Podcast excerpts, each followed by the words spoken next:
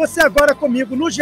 Globo e no nosso Gringolândia, acompanhando toda a repercussão dessa derrota do Brasil por 1 a 0 para a Argentina em pleno Maracanã. Gol de Otamendi ao meu lado, a Jéssica Sescon e o Thiago Benevenuti para falar bastante do que foi essa derrota da seleção brasileira para a Argentina. Jéssica, seja bem-vinda, boa noite. Uma derrota que já começou de um jeito esquisito, com confusão na torcida, uma loucura muito grande e uma derrota em que o Brasil aparentemente se mostrou melhor, mas novamente pecou na bola aérea, né? Boa noite, boa, boa noite. noite, Roberto, Thiago, amigos que nos acompanham. É, foi uma partida que já começou muito estranha com aquela confusão, né? Já mostrava que o ânimo não estava legal, né? Uma falta de preparo na organização também da torcida. A gente teve há três semanas atrás nem isso, confusões, né, de torcedores argentinos com brasileiros na final da, da, da Libertadores América. Então era de se imaginar que existia assim um clima é, que não era amistoso e que poderia assim evoluir para algo pior.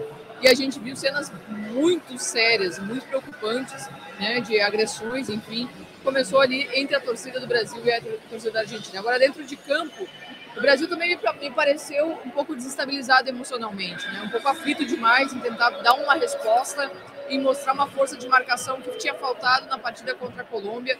Era natural, é, é, eu já esperava uma seleção que marcasse mais, mas é, passou um pouquinho do tom. E por conta disso, a gente viu que, que por conta disso, por falta, por, por essa alteração emocional da seleção brasileira, a gente viu uma seleção que acabou passando do ponto. A arbitragem não estava bem, era uma arbitragem que também é, amarelou com muita facilidade os brasileiros, teve faltas não marcadas para a Argentina, mas a gente, a gente sabe como é que o jogo acontece contra os hermanos, né? É, essa, essa questão emocional é sempre uma arma que os argentinos usam contra os brasileiros, e essa equipe, que já estava desestabilizada por não conseguir os resultados, tentou, através da marcação, mostrar uma, uma resposta achei a postura da seleção boa. Depois a gente pode se delongar um pouco mais. A, a, seleção se comportou bem nesse quesito, mas faltou ter um pouquinho mais de tranquilidade emocional, inclusive para finalizar as jogadas e marcar o gol. Era importante, né? Era importante entender o peso que tem, a diferença que é jogar um Brasil e Argentina. Prova dessa diferença que é jogar um Brasil e Argentina, Thiago Benevenuti, é que já tem quase vai, 10 minutos, cerca de perto de 10 minutos que a partida acabou, e não tem um jogador sequer da Argentina que tenha arredado o pé do gramado do Maracanã. Todos estão ainda comemorando com a torcida da Argentina que ocupa o setor sul inferior aqui do Maracanã, uma parte desse setor que, que é permaneceram depois da confusão, né? Tudo. Exatamente. Mas os jogadores estão ali, de maneira eufórica e, e é, muito empolgada, comemorando ali essa vitória diante do Brasil aqui no Maracanã, tempo sagrado do futebol, enquanto nós vemos os melhores momentos da partida. Para quem nos acompanha no nosso videocast, Thiago Benevenuti, boa noite. É, essa empolgação tem motivo? Boa noite para quem, Roberto?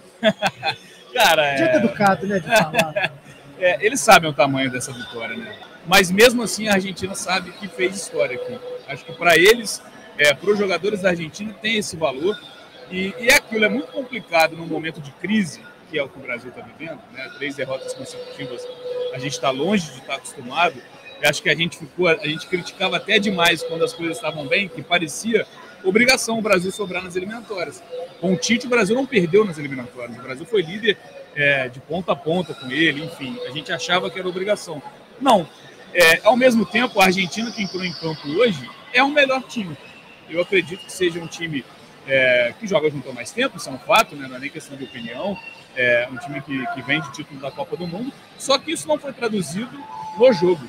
Eu achei a seleção brasileira bem na medida do possível, sendo que é uma seleção brasileira metade reserva, a gente pode colocar assim. Seleção muito desfalcada, com um técnico relativamente novo, então não está de tudo ruim também. É lógico, é complicado você falar isso, é um resultado ruim, é uma sequência ruim, a seleção vai virar o ano na sexta posição das eliminatórias, é muito pouco.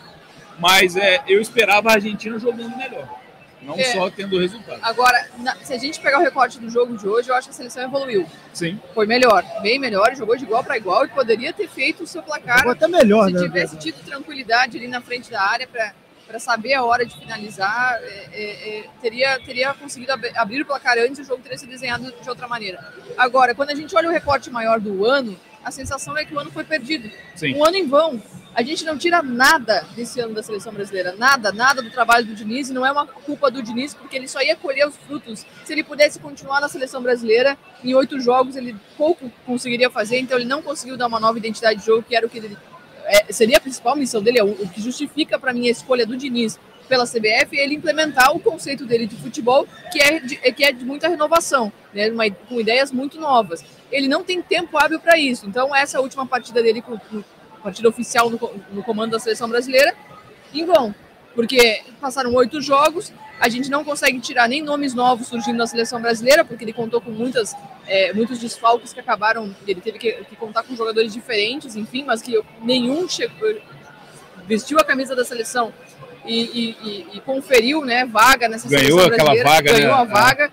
É. E, ao mesmo tempo o conceito ele não conseguiu implementar. Então a sensação é de que é um ano de sofrimento, que foi um ano terrível para a seleção brasileira, um ano de muito sofrimento e que não vai servir para nada. Se a gente pudesse usar esse sofrimento todo e dissesse, não, tudo bem, mas a gente vê hoje o Brasil jogou melhor hoje, o Brasil conseguiu já implementar um pouco mais o, sistema do Diniz, já jogou com mais compactação, com a marcação melhor. Então, no ano que vem vai começar a, a, a colher os frutos, faria mais sentido. Sim. A gente diria estamos passando por um processo que é difícil, mas a gente vai colher os frutos lá na frente. Não, agora o Diniz vai dar tchau para a seleção, vai, vai, vai cumprir mais dois jogos amistosos, depois vai dar tchau para a seleção brasileira. E esse ano inteiro, que deveria iniciar um ciclo importantíssimo pensando numa Copa do Mundo, foi jogado fora. É, um detalhe curioso aqui Enquanto nós estamos conversando, eu falei que estavam todos os jogadores da Argentina comemorando com a torcida, já deixaram aquela parte do campo, mas uma imagem me chama muita atenção. A nossa produtora Paula Ferro já, já fez aqui o registro, inclusive vai mandar para a nossa direção lá de TV na, na nossa redação para mostrarmos aqui, que é um detalhe curioso. O Messi e o Rodrigo Depou fizeram questão de voltar para campo já sem a camisa da Argentina, né? O Depou está com colete e o Messi sem camisa, sentados no, no círculo central do campo do Maracanã. Foram ali cumprimentar alguns torcedores argentinos que estavam do outro lado do campo e brasileiros também, que vieram para ver o Messi. Alguns desses brasileiros vieram ver o Messi.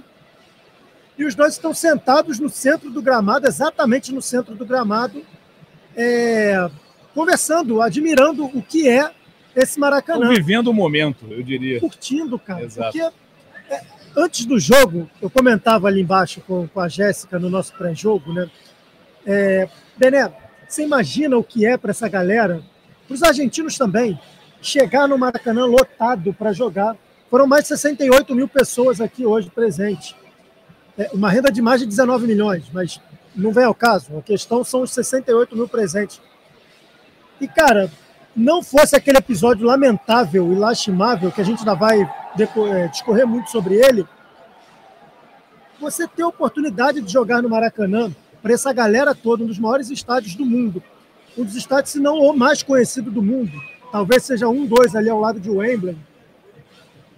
Cara, é para aproveitar. Eles estão fazendo selfie agora no gramado do Maracanã. Tava, é muito. A gente estava fazendo o nosso pré-jogo lá embaixo, na beira do gramado, tinha um jornalista é, argentino fazendo uma entrada ao vivo. Até comentei com o Roberto. É, a fala dele era de tanto respeito com a seleção brasileira.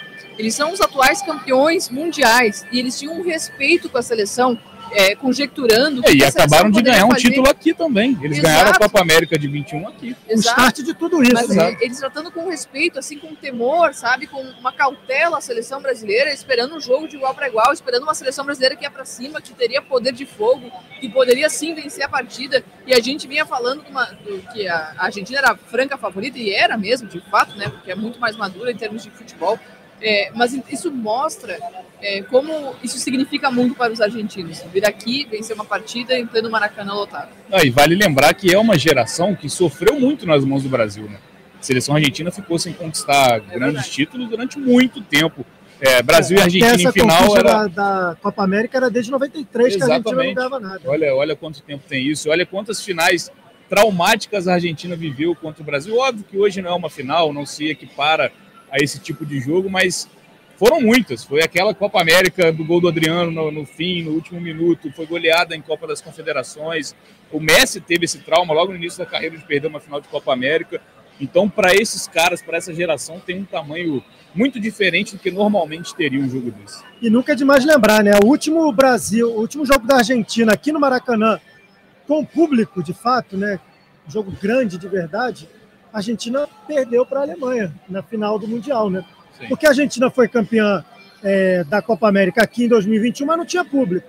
É, até joga na, na Copa América de 19, né? É um, jogo, jogo, grande, né? É, é um jogo né, que até que o Messi passa é, até decepcionante, porque a gente veio eu o Messi no Maracanã, foi é, Argentina e Venezuela, mas é isso, de, de, grande relevância, até o estádio mesmo deve trazer muitas memórias. Quando o Messi senta ali no, no, no centro do campo, ele deve lembrar exatamente do que ele viveu, principalmente nessa final de 2014. Foi onde... E como mudou a vida dele em relação à seleção, à seleção argentina de lá para cá, né? Ele conseguiu essa, essa volta por cima.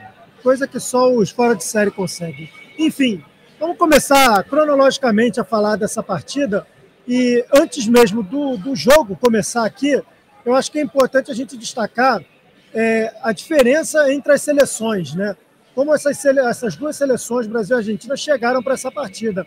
A Argentina sem problemas em relação ao seu time titular, ao seu time principal, ou que o Scaloni considera assim.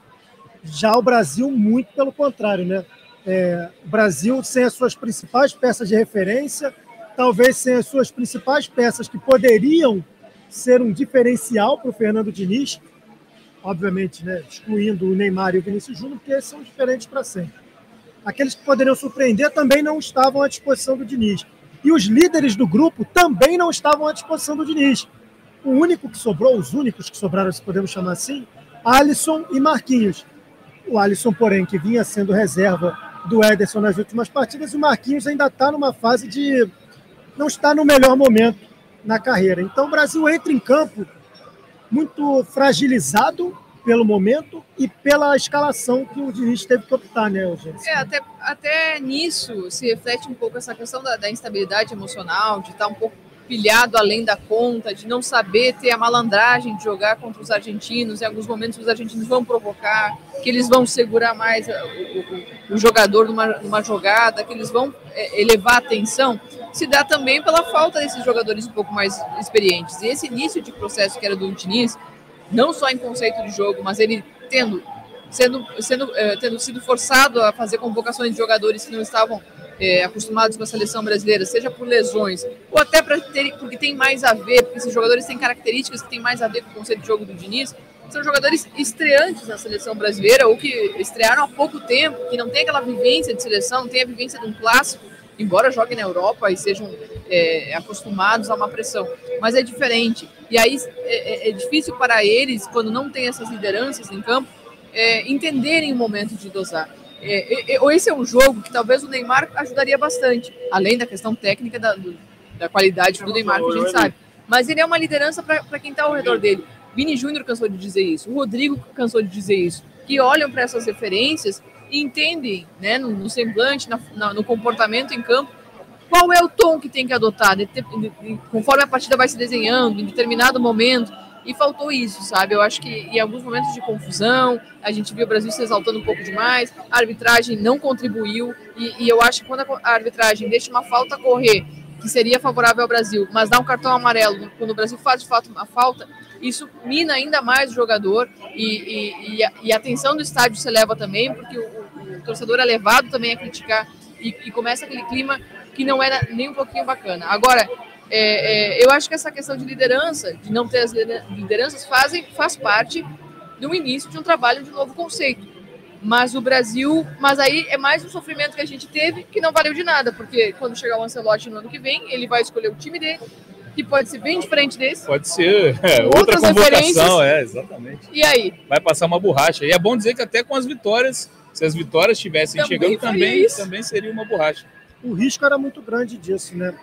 enfim, é o momento que a seleção brasileira está vivendo e a gente vai ter que se adaptar a esse novo tipo de momento e entender melhor como a seleção brasileira pode reagir é, em relação a esse novo trabalho aí e ver se vai ser esse o trabalho daqui para frente ou se de fato vamos atrás do Ancelotti. Bom, um dos astros dessa partida aqui, talvez o, o grande astro da partida de hoje, que também convenhamos aqui, não jogou lá o É, futebol. ele, ele era o astro antes da bola rolar. Durante o Gosto jogo, pelo nome, né? Mas com tinham, problemas né, físicos também, né? A gente viu o Messi vindo na, na beira do campo, não estava 100% dinheiro. fisicamente, né? Tanto que ele não, não, não foi o Imagem que nas jogo. redes sociais até repercutiu de forma esquisita. E tal, é. Mas temos aqui a sonora do Messi para ouvir o que o Messi falou na saída do campo aí após essa vitória da Argentina por 1 a 0 diante do Brasil. E vamos ouvi-lo. 50 partidos en los que Brasil juega acá de local, nunca había perdido, lo hacen con ustedes.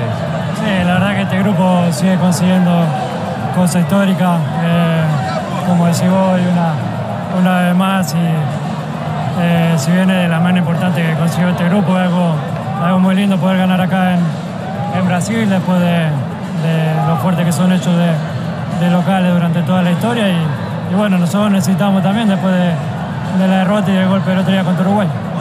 Sí, en el, en el festejo que hicieron con toda la gente. eh, ¿Cómo vivieron? Porque obviamente el partido empezó de una manera completamente diferente. ¿Cómo vivieron eso y el desenlace? No, mal, obviamente que mal, porque, porque bueno, veíamos cómo le estaban pegando a la gente, de lo himnos ya, eh, la policía como pasó en la final de, de la Libertadores, otra vez reprimiendo a la gente con, con los palos, eh, había eh, jugadores que tenían familia ahí y obviamente eh, todo, ¿no? Pero uno piensa en la familia, en la gente que, que está ahí, que no está que no sabe bien qué está pasando y, y bueno, estamos pendientes de eso, que, que jugar un, un partido que, que llegó a ese punto es, es secundario. Decidieron irse al vestuario y hasta que no esté todo bien no jugaban o no jugaban directamente. No, creo que hicimos eso porque era la manera también de que se tranquilice todo un poco, porque nosotros estábamos ahí y de abajo no podíamos hacer mucho y veíamos cómo, cómo le pegaban a la gente, cómo lo tiraban eh, para atrás y podría haber pasado una, una desgracia, por eso cuando, cuando se calmó un poquito todo decidimos ir eh, para adentro, preguntar cómo estaban los, los familiares, la gente que estaba por ahí, averiguar un poquito todo y, y bueno, después salimos. ¿Cómo estás de la molestia? ¿Se te notó tocándote el aductor? Sí, eh, al principio sentí una molestia en el, eh, en el aductor, la verdad que, que no me ayudó tampoco el, el calentar, enfriarnos, ir adentro, esperar un rato y volver a, volver a salir, pero, pero bueno, era mi último partido, así que tengo tiempo para, para ponerme bien y arrancar, arrancar un año con, con todo, me voy a preparar de, de la mejor manera para hacer eh, un gran año, empezando por, por una gran pretemporada y, y esto. Se vienen las vacaciones. Sí, se viene eh, las vacaciones con mi hija hace un tiempito, me voy, a, me voy a quedar unos días más por allá todavía porque los nenes van a, a la escuela, pero, pero bueno, a venir para, para Argentina para disfrutar de, de- de la fiesta, de Rosario, de mi familia, amigos, así que, que, que bueno, con muchas ganas. Estuvo picante al principio no, por las faltas que hacían. ¿Cómo? Estuvo picante al principio por las faltas que hacían Brasil sistemáticas.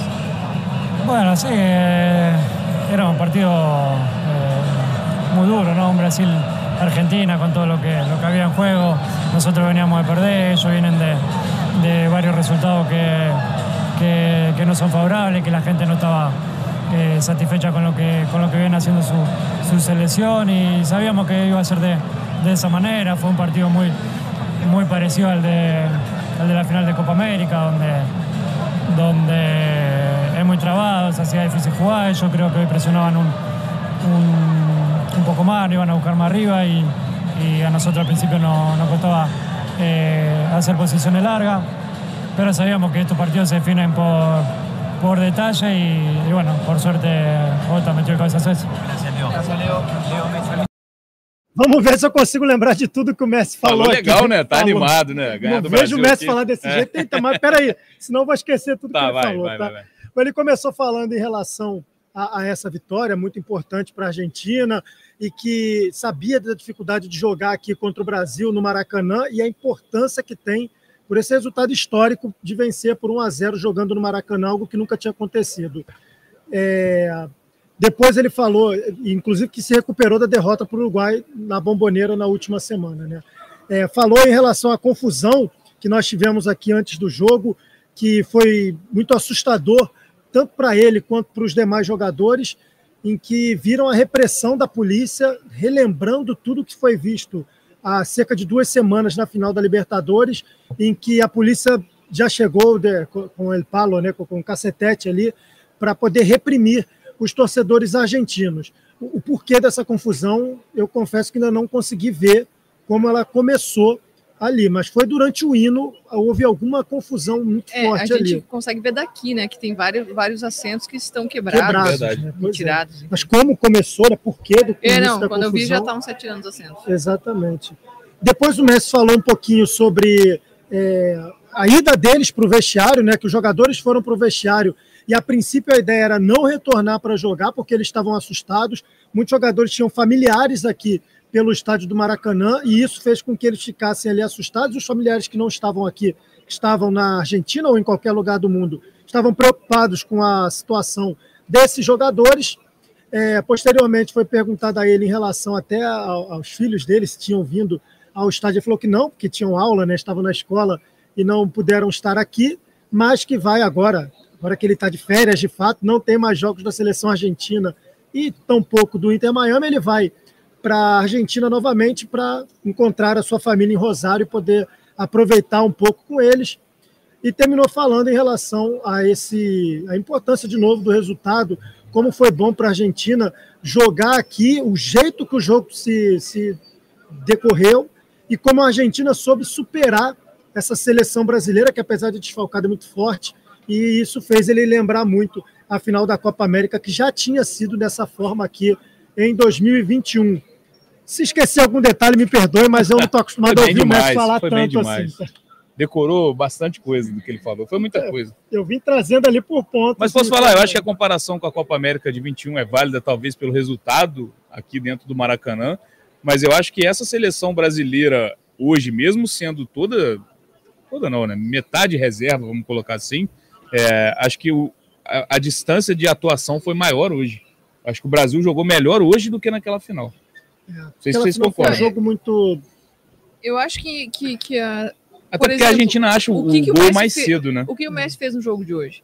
O Messi era grande preocupação. O Messi jogou muito pouco hoje. É. Tava muito bem marcado. As falhas defensivas que a gente viu e no meio-campo que a gente viu no jogo contra a Colômbia não se repetiram ah. hoje. E a gente tá vendo aí o lance desculpa, que, que decretou, né? Que a expulsão do Joelton, para mim, ela, ela acaba com a chance de qualquer reação do E Brasil. eu achei mal expulso. É, Muito também. mal. Nem o VAR se meteu numa jogada como essa em que o Joelton tira o braço do Depô. Ele não, não acerta o rosto, não dá cotovelada, nada disso. Ele tira o braço que tá do Depô. Segurando, segurando ele, ele, o árbitro não apitou a falta.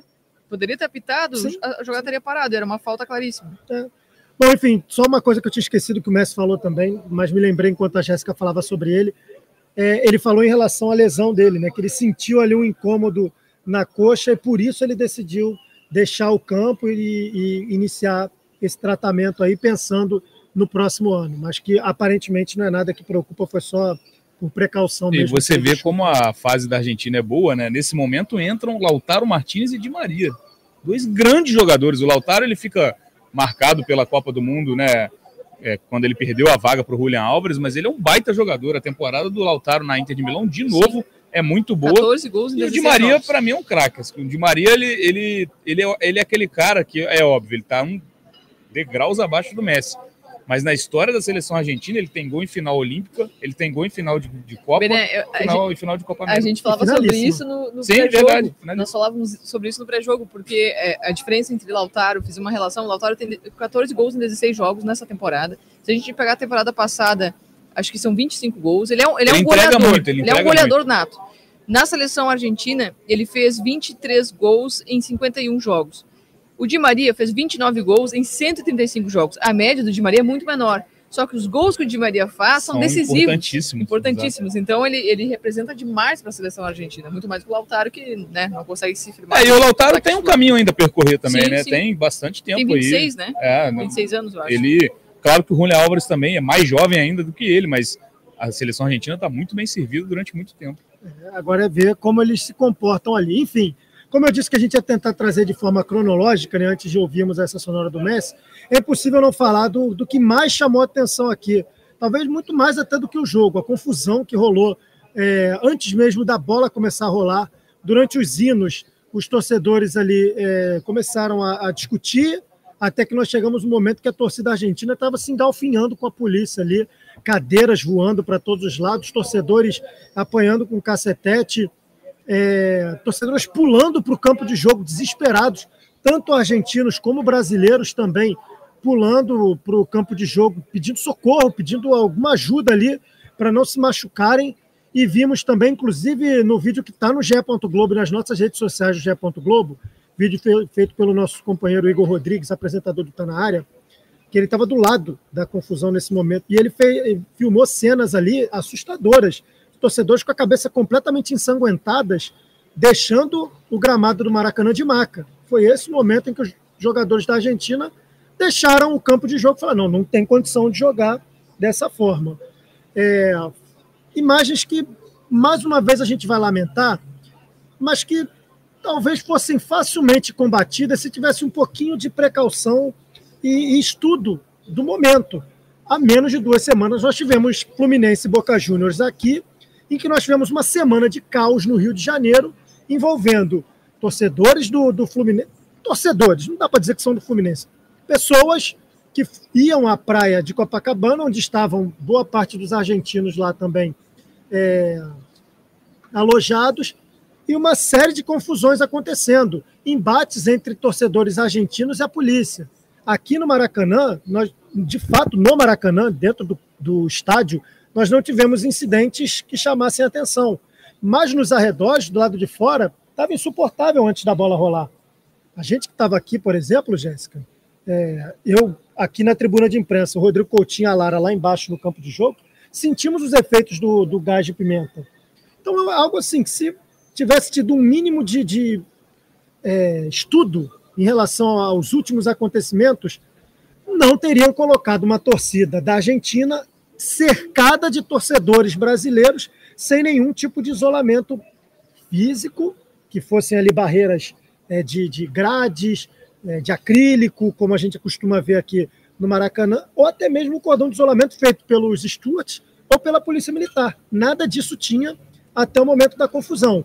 Depois que a confusão se instaurou, centenas de, de policiais e, e Stuarts tiveram que chegar para fazer esse cordão de isolamento. Ora, mas ninguém pensou que é um Brasil e Argentina? Então, eu é, acho que tudo que envolve a seleção brasileira esse ano está sendo ruim tudo, é organização, as tomadas de, decisão, de decisões por parte da CBF em relação ao planejamento da seleção brasileira, é, a organização desse jogo, né? Daí tem que ver que, quais são os órgãos responsáveis que poderiam ter pensado um pouco melhor isso, porque é, gente, foi esse mês que a gente viu isso acontecer.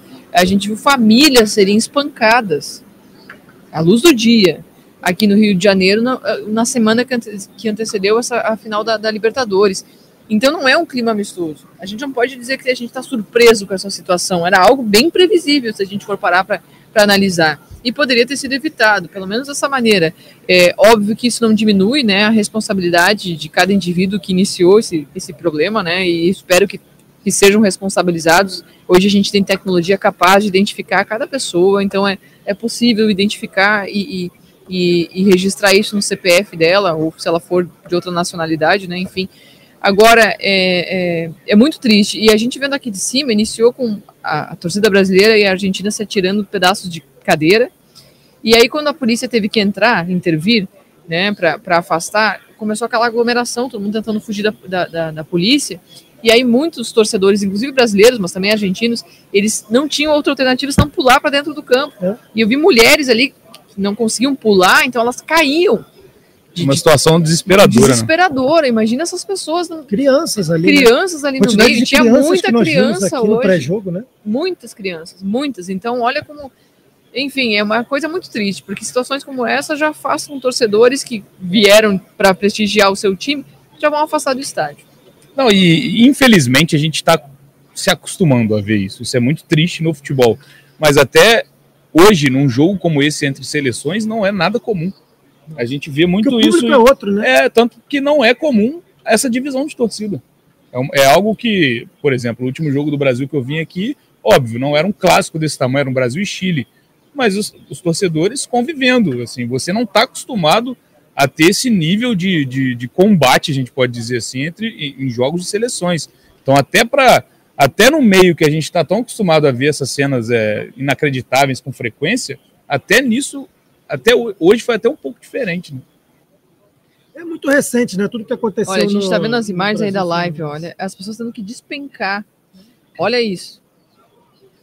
Para escapar de uma confusão e provavelmente com criança ali no meio. Imagina o desespero de um pai e de uma mãe tentar proteger seus filhos, né? Exatamente. É, é, é uma cena muito preocupante. E, muito e nós preocupante. passamos nessa parte, exatamente nessa parte, para deixar o campo de jogo, depois do pré-jogo, né, gente? A Exato. gente já falou, nossa, olha quanta gente que tem é, aqui misturada, brasileiros, argentinos, brasileiros vestidos com a camisa da Argentina, É. brincando e tal. Que indicava um- um- uma paz, né? A despedida do Messi do, do, né, do É. futebol no Brasil, enfim. Muito triste, porque, voltando né, nessa tecla, quando a- as famílias decidem ir a um jogo, é, ah, é o jogo do Brasil. Você não está indo num jogo onde, onde você corre Torcida tanto risco, organizada. você não pensa nisso, é. Só que aí mostrou que até nesse tipo de jogo, infelizmente, é, tem que ter esse tipo de pensamento. E é bom lembrar, tá, gente? Nós estamos falando aqui ainda sem ter a apuração correta, precisa e verídica, de fato, comprovada, do que começou essa confusão. Óbvio que centenas de boatos diferentes estão rolando na internet nesse momento.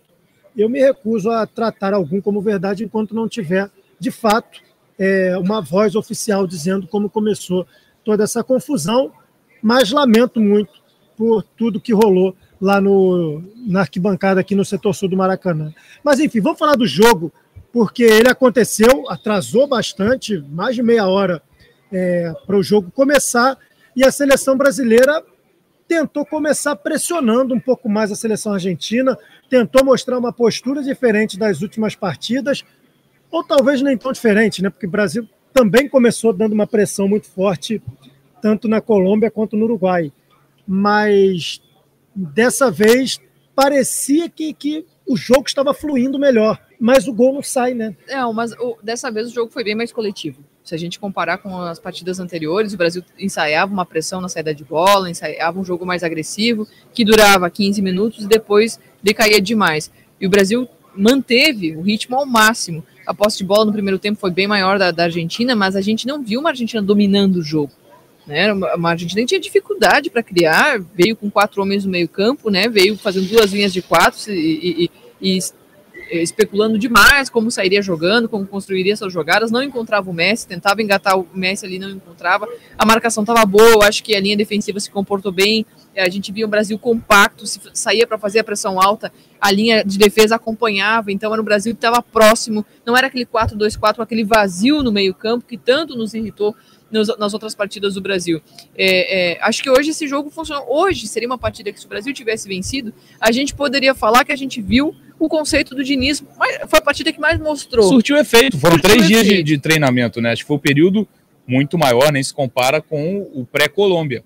Antes do jogo contra a Colômbia, ele teve pouco tempo para treinar. Dessa vez, ele teve um período maior E a gente viu viu- isso em campo, né? Exato, a gente, a gente viu isso acontecer. Um, jogo excelente do André, de novo. Um jogo excelente. é, Ele é um volante fora de série. Estava fazendo uma excelente partida. Ah, o Rafinha, quando a bola chegava no Rafinha, é, principalmente no Rafinha, no Gabriel Jesus algumas vezes, mas o Rafinha estava muito ansioso para dar uma resposta, então ele tomava a decisão precipitada, ele, ele, ele se precipitava na hora de dar o passe ou na hora de finalizar, ou tentava um drible a mais, que não era necessário, ele poderia ter acalmado um pouco. E ele já é um cara mais experiente, né? Não, tá, não chegou agora na seleção brasileira. Esse lance aos 12 do segundo tempo, que o Gabriel Jesus arranca da esquerda na direção do gol, passando, rasgando a defesa. Gabriel da- Jesus É a grande jogada do jogo, porque o gol da Argentina não é uma jogada trabalhada. O gol da Argentina é uma Aliás, bola na área. bola Bola agora aérea de novo. momento. Exato.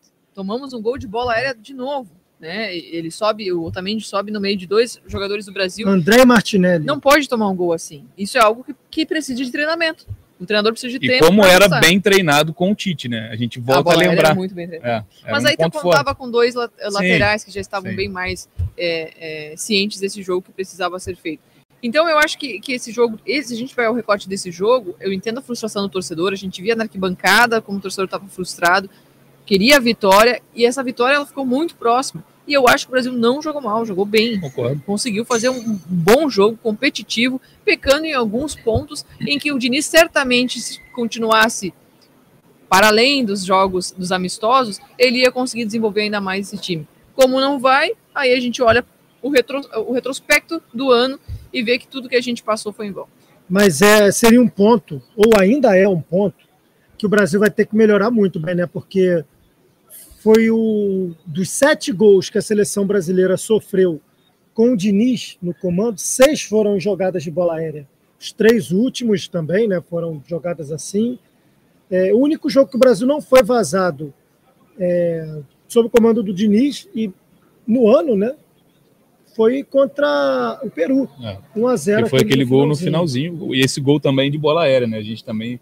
É, o Brasil também se aproveitou disso, mas é, eu concordo. Eu, é lógico que terceiro resultado negativo, a gente ficar colocando pontos positivos, parece que a gente está tentando passar pano, mas não é o caso. Acho que o Diniz mesmo falou nas coletivas que contra o Uruguai o Brasil se defendeu bem na maior parte do tempo e não criou nada. Contra a Colômbia, criou muito, mas cedeu demais. A Colômbia foram dois gols de, de bola aérea, mas não foi gol de outro jeito também por, por falta de capricho da não, seleção a colombiana. Gente a, a, gente cedeu muita finalização naquele jogo. O Alisson trabalhou muito, enfim. É, mas é, isso, eu acho que evoluiu nos dois lados e hoje não conseguiu resultado. Vou te cortar um pouquinho, porque nós já estamos vendo imagens aqui do técnico Fernando Diniz que vai iniciar a sua coletiva agora, né, para explicar essa derrota do Brasil para a Argentina, e nós vamos acompanhar. E assim que acabar a coletiva, a gente volta para dar aquela arredondada, aquele tchau e trazer o que a repercussão do que foi dito pelo Diniz. Vamos ouvi-lo. Você concorda ou você não concorda? Que análise que você faz? Primeiramente, boa noite. Eu acho que se considerar. Difícil falar o melhor, né? Acho que contra a Bolívia o time foi muito bem, mas se considerar a rivalidade, a Argentina por vir num momento de muita confiança e ser o último campeão do mundo há menos de um ano, a gente com o time bastante mexido, eu acredito que se considerar todas as variáveis que, que interferiram nesse jogo, se não foi a melhor, foi uma das melhores. Diniz, boa noite. Gustavo Soler, da Rádio Bandeirantes. Primeiro, queria saber a situação da alteração dele no intervalo da partida. E hoje, uma partida onde também os dois times finalizaram muito pouco. Queria que você fizesse uma análise do jogo e qual foi a grande dificuldade que o Brasil teve para conseguir chegar à meta argentina, por favor. Em relação ao jogo, é um jogo de dois times tradicionais, muito fortes. E Embora a gente tivesse o número de finalizações parecido, o Brasil levou muito mais perigo do que a Argentina. A Argentina não teve nenhuma chance para fazer gol. A chance que a Argentina teve foi esse bola de escanteio que a gente a gente errou na marcação e outra conseguiu fazer o gol. Então, e a gente teve quase também chances, muitos contra-ataques meio claros para poder acertar o último passe, para poder finalizar. Então a gente esteve muito mais perto da vitória durante todo o jogo do que a Argentina e o resultado eu achei bastante injusto hoje. A entrevista coletiva, portanto, do técnico Fernando Diniz aí falando repercutindo essa derrota da seleção brasileira para a seleção argentina, mais uma vez falando inclusive de forma muito tranquila, paciente em relação a esse resultado, tendo que responder algumas perguntas obviamente mais ríspidas, afinal de contas, né? Nunca é demais lembrar, mas eu irei fazê-lo. É a primeira vez que o Brasil chega a três derrotas consecutivas na história né, da seleção brasileira, a primeira vez que isso acontece em umas eliminatórias, é a primeira vez que o Brasil perde um jogo de eliminatória jogando aqui no, no Brasil. Então, são coisas que vão acabar caindo na conta do técnico da seleção brasileira, que, bom, chega ao seu sexto jogo com duas vitórias, três derrotas e um empate. Então, o desempenho, né, desempenho em números é muito aquém. E talvez o desempenho dentro de campo ainda esteja muito aquém do que ele espera e do que todos nós esperávamos com o Fernando Diniz comandando esse trabalho. Óbvio que razões e motivos tem muitas, e muitos, mas ainda não pegou o, o jeito que o Diniz quer implementar na seleção, e a Jéssica fala isso constantemente. É, estamos sofrendo pelo quê? Estamos sofrendo pelo trabalho do Diniz, que vai ter continuidade? Pelo, é, pelo é... Ancelotti que chega, a gente não sabe se vem mesmo? Como é que fica isso? É que o, o, o Roberto, eu defenderia agora que se que essa dor ela, ela, ela tem uma razão de existir. Se amanhã, tá, vamos aqui. Eu o Bené tem essa informação. Hum. Não tem informação, mas tem é, a, a apuração. Não, o Bené tem a apuração não, não, do, não, Se, se o Diniz tivesse sido contratado porque o que justificou para mim a escolha do Diniz pela seleção brasileira é porque o Diniz, além de ser a melhor opção caseira no momento, ele trazia um conceito de jogo de renovação. Agora, se, se essa decisão fosse uh, através dessa convicção. Uhum. Então a, a, CBF teria chegado lá atrás e dito: não, o Diniz vai ser o técnico da próxima Copa, ele pega a seleção agora para desenvolver um trabalho novo de renovação no conceito de futebol. Aí faria todo sentido. Aí eu chegaria aqui agora e diria: gente, é frustrante, vale dói, a pena passar mas vale a pena. Isso. É, é, parte do processo. Exato. Chorar no início para comemorar. Estamos vivendo uma parte do processo, até porque a gente Como viu o torcedor do Fluminense viveu com ele. Exato, é. e a gente viu a evolução no jogo de hoje. A gente já viu uma seleção que melhorou em relação aos Sem jogos dúvida. anteriores. Eu diria que faz parte do processo, gente. E a gente ouviria um monte de crítica, é claro, porque ninguém quer perder para a Argentina, mas tá tudo certo. Eu sustentaria isso com, com, toda a segurança do mundo, porque eu sei que faz parte. Agora, é um processo que não está indo para lugar nenhum, porque o Diniz ele foi reduzido a um step. É isso. E ele aceitou essa situação. Ele aceitou, é uma pena, porque ele teria total condição de fazer, de desenvolver uma nova identidade de jogo e de, quem sabe, chegar na próxima Copa do Mundo, o Brasil jogando futebol bem diferente, bem mais envolvente e que poderia envolver seus adversários, mas acontece que ele vai dar Deus para a seleção brasileira, vai vir um treinador no meio do ano que vem, então não teríamos perdido só um ano. Um ano e meio. Um ano e meio nesse processo. E aí é, é algo que para mim não faz sentido nenhum. Então é até difícil sustentar. Eu, eu defendo o Diniz porque eu sei que, é, que é, o trabalho dele é assim mesmo, mas ao mesmo tempo a seleção está indo para lugar nenhum. Eu acrescento que nós perdemos dois anos e meio, porque o Tite avisou em fevereiro do ano passado não que era não uma continuaria. surpresa. É, não, longe disso. Então poderia já e... ter alguém junto dele ali trabalhando, pensando nessa sucessão para saber como é que o Tite faz, o que, é que tem de diferente, como é que ele trabalha. Não foi e talvez fosse até prejudicial esse período que a CBF, o Edinaldo, eles jogaram no lixo, se a gente ganhasse tudo. Porque também seria algo que iludiria o torcedor, porque chegaria um outro trabalho para começar do zero e aí a gente, ah, tá tudo bom. E poderia não estar tá tudo bom. Os é, resultados e, viriam, mas e, o desenvolvimento não aconteceria. Exato, exato. É, e, não se trata nem de dizer, ah, então é, a, CBF errou em escolher o Diniz. Não, eu acho que a CBF, ela, olhando para o Diniz para ser o técnico da seleção brasileira, ela, ela acerta. Agora, dispensá-lo em oito jogos, qual o sentido de trazê-lo?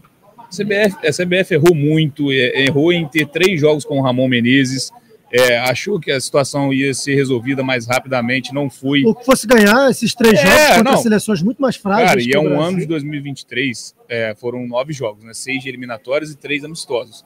Cinco derrotas em nove jogos, é uma porcentagem de derrota que o Brasil só teve lá atrás, década de 40. A gente não está acostumado. A... Em 2001, é, até então era um, um, ano com o maior número de derrotas. O Brasil perdeu oito vezes em 2001. Só que foram 20 jogos. Então não chega à metade. Dessa vez a gente perdeu cinco é muito acachapante para o torcedor brasileiro e é o resultado de uma falta de planejamento, de, falta de, planejamento. de falar assim, esses jogos, esses nove jogos que a gente fez não servem de nada. Eu acho que uma falta de sensibilidade de entender o momento da seleção brasileira.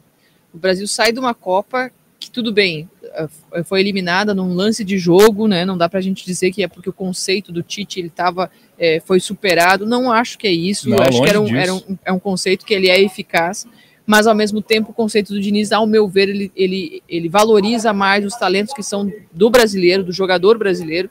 Aí a gente pode decorrer numa, numa discussão que vai muito mais aprofundada.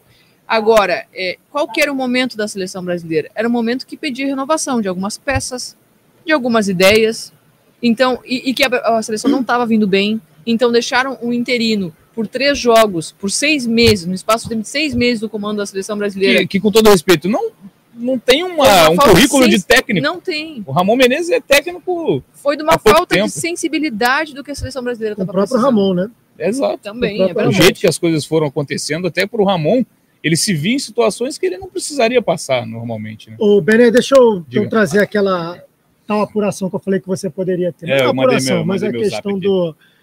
A questão é como está, como foi essa proposta de renovação do Real Madrid para o Ancelotti? Nós demos no G. Globo que ela se dá de que forma? Perdão, estava apurando aqui. Diga, diga.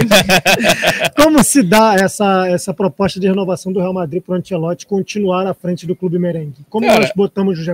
Globo? Cara, a gente não tem muita informação porque a gente não apura diretamente, mas a ideia do Real Madrid é continuar mais dois anos. Mais dois anos. É, eu, assim, a primeira informação que eu, que eu li era de que o Ancelotti não não gostaria de estender por muito tempo. Então a gente fica assim, dois anos é muito tempo? Depende do seu ponto de dois vista. anos seria o que ele ficaria também à frente da seleção é, brasileira. Para um trabalho de Copa do Mundo é muito tempo, mas talvez ele, ele aceite, porque ah, Meus dois últimos anos no Real Madrid. E aí a seleção brasileira fica para escanteio. Então, cara. E, e, outra coisa, o desejo do Ancelotti, a gente não tem como saber. Porque a gente. Se a gente resolver acreditar no que o Edinaldo fala, eu acho que ele tem a melhor das intenções, a gente vai falar, ó, o Ancelotti deu a palavra, então é um cara que vai cumprir, mas não tem nada assinado, não tem nada, não tem nenhum tipo de garantia. Então, eu tendo a achar que a seleção brasileira continuará com um problema para resolver no primeiro semestre. Não sei se o Diniz vai querer continuar, enfim, se o Fluminense vai liberar, porque do lado do Fluminense também. Também tem isso, né? Ele é, se divide entre um clube é, e uma seleção. Exato, do lado do Fluminense, a promessa do Edinaldo para o Mário, o presidente do Fluminense, era: eu vou usar o Diniz Seis nesse jogos. período. Oito Aí jogos. o Mário falou: ah, ok. Quando mudar de figura, o ok já não vai estar tá valendo mais. Então é uma situação muito complicada que você teria resolvido é, há muito tempo, ó, o meu, meu sucessor preferido para o Tite é o Ancelotti. Isso você pode pensar. Não deu, é plano B. É o que todo time no futebol faz, é todas, todas as contratações ele existe. Ó, eu quero contratar o Roberto para ele apresentar um, um, um é, o seu meu mestre de cerimônias. Ele não pode, eu vou em outro. É, é o básico sabe, isso. Sabe que eu fico me perguntando? O que, que a seleção, o que, que a CBF esperava ao final desse ano? Com todas as escolhas que ela tomou, o que, que ela esperava ao final desse ela ano? Ela queria bons resultados para maquiar uma falta de planejamento. Eu no máximo, que, é. porque ela não, não queria de fato uma renovação em conceito de futebol, né? Não, não, não, gostaria, porque impossível praticar isso em seis jogos oficiais. Três Agora. convocações, no máximo quatro que o Diniz vai ter. Então é, é, é, eu fico me perguntando, porque a gente criou uma expectativa em cima do Diniz de querer ver já no primeiro jogo uma seleção jogando um futebol fora de série. Foi uma expectativa em cima de um sentimento. Porque na razão, se a gente olhar as escolhas que a CBF tomou, não tinha como a gente esperar o final desse ano uma situação muito diferente dessa. É, e o primeiro do Diniz, ele é aquela goleada, né? A gente pega a Bolívia, que é o adversário mais fraco das eliminatórias, e aí a gente acha que vai, mas não é assim, ainda mais perdendo essa quantidade. É sempre bom lembrar, eu gosto de, de pontuar. Seleção brasileira não tem Casemiro, não tem Neymar, não tem Vini Júnior, não teve o Ederson dessa vez, não teve o Thiago Silva por opção do Diniz, acho até que é, que é, um erro. Danilo, Militão. Militão. Então são muitos jogadores que poderiam estar agregando e até, uma, até um nome de renovação que é o Vitor Roque não estava à disposição. Que é um cara que futuramente a gente vai ver muito na, né, com a camisa do Brasil. Ele não estava à disposição por problema físico. Até nessa questão, o Brasil tem um time inteiro de desfalque hoje. É, é difícil. É o famoso aqui se faz, aqui se paga. Minha mãe dizia isso sempre quando eu cresci lá ouvindo isso. Aqui se faz, aqui se paga. O fruto que o Brasil colhe em 2023 é de tudo que plantou desorganização e o resultado não vem. Agora, antes de nós encerrarmos, uma declaração muito forte do técnico Lionel Scaloni durante a sua entrevista coletiva aqui após o jogo do Maracanã, hein? Jarolé, inclusive, já publicou essa aspa. É, uma coisa muito importante, é, aspas para o Scaloni, tá, gente? Uma coisa muito importante que queria dizer é que quero parar um pouco o futebol, quero parar a bola. Quero me colocar para pensar durante esse tempo e necessito pensar muito no que vou fazer. Não é um adeus, nem uma coisa nem outra. Eu preciso pensar porque a, a cobrança é muito alta, o nível está muito alto e está muito complicado seguir. Está é, tá muito difícil seguir ganhando, continuar vencendo. Esses jogadores que aqui estão é, colocam a, o, o nível muito alto, colocam muita dificuldade para qualquer treinador, né? É, vou falar com o presidente e com os jogadores. Essa seleção necessita de um treinador que tenha todas as energias possíveis. Então, algo acontece na vida particular, ou talvez na é um vida tom profissional de adeus, né? é um tom... do Scaloni. Ele disse que não quer que seja um adeus. Mas é um tom de despedida. Mas é um tom, pelo menos provisoriamente, de despedida da seleção argentina. Então, o, o trabalho mais vitorioso, recente, que nós vimos, é pelo menos o mais surpreendente, dos últimos tempos pode ter tido um ponto final hoje aqui no Maracanã também. O Lionel Scaloni, por essa declaração preocupante, inclusive não só pelo comando dele da seleção argentina, mas o que acontece na vida de Lionel Sim. Scaloni, né, como um ser humano, uma pessoa, o que está acontecendo, é, no momento de dificuldade, a princípio está deixando a seleção argentina. Vai conversar ainda com, os, com o presidente da federação, né, da AFA, e os jogadores. É o período sem jogos agora, Lembrando, ele é longo, né? É, para é. seleções voltarem, a data FIFA. Isso é, é uma aspa enfim. que está no Diário Olé, que Sim. foi na, na, entrevista coletiva que ele concedeu ao fim da partida.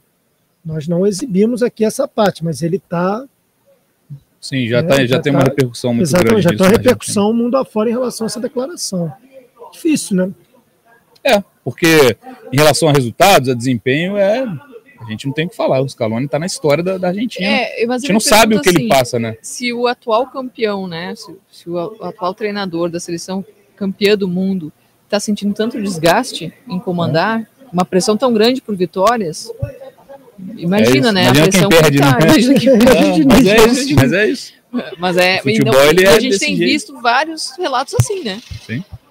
Futebol é cruel, Roberto Veloso. É, exatamente. A galera acha, ah, não, ganha muito, tem que fazer, não sei o que, tem que virar, mas não é máquina, gente. É, é. difícil. É muito difícil. Enfim, é, vamos torcer aí que seja pelo menos para um, uma melhora, seja psicológica, algum problema que esteja passando aí o Scaloni, que tenha esse momento de redenção aí, de melhora e que volte em breve aí aos gramados também para seguir o seu trabalho, seja ele como técnico, como funcionário de algum clube ou da própria seleção argentina aí, para o seu futuro. Parte da história ele já fez, já tirou aí é, o seu nome, já colocou seu nome na história. Enfim, vamos fechar o nosso Gringolândia aqui, a nossa live pós-jogo do GE.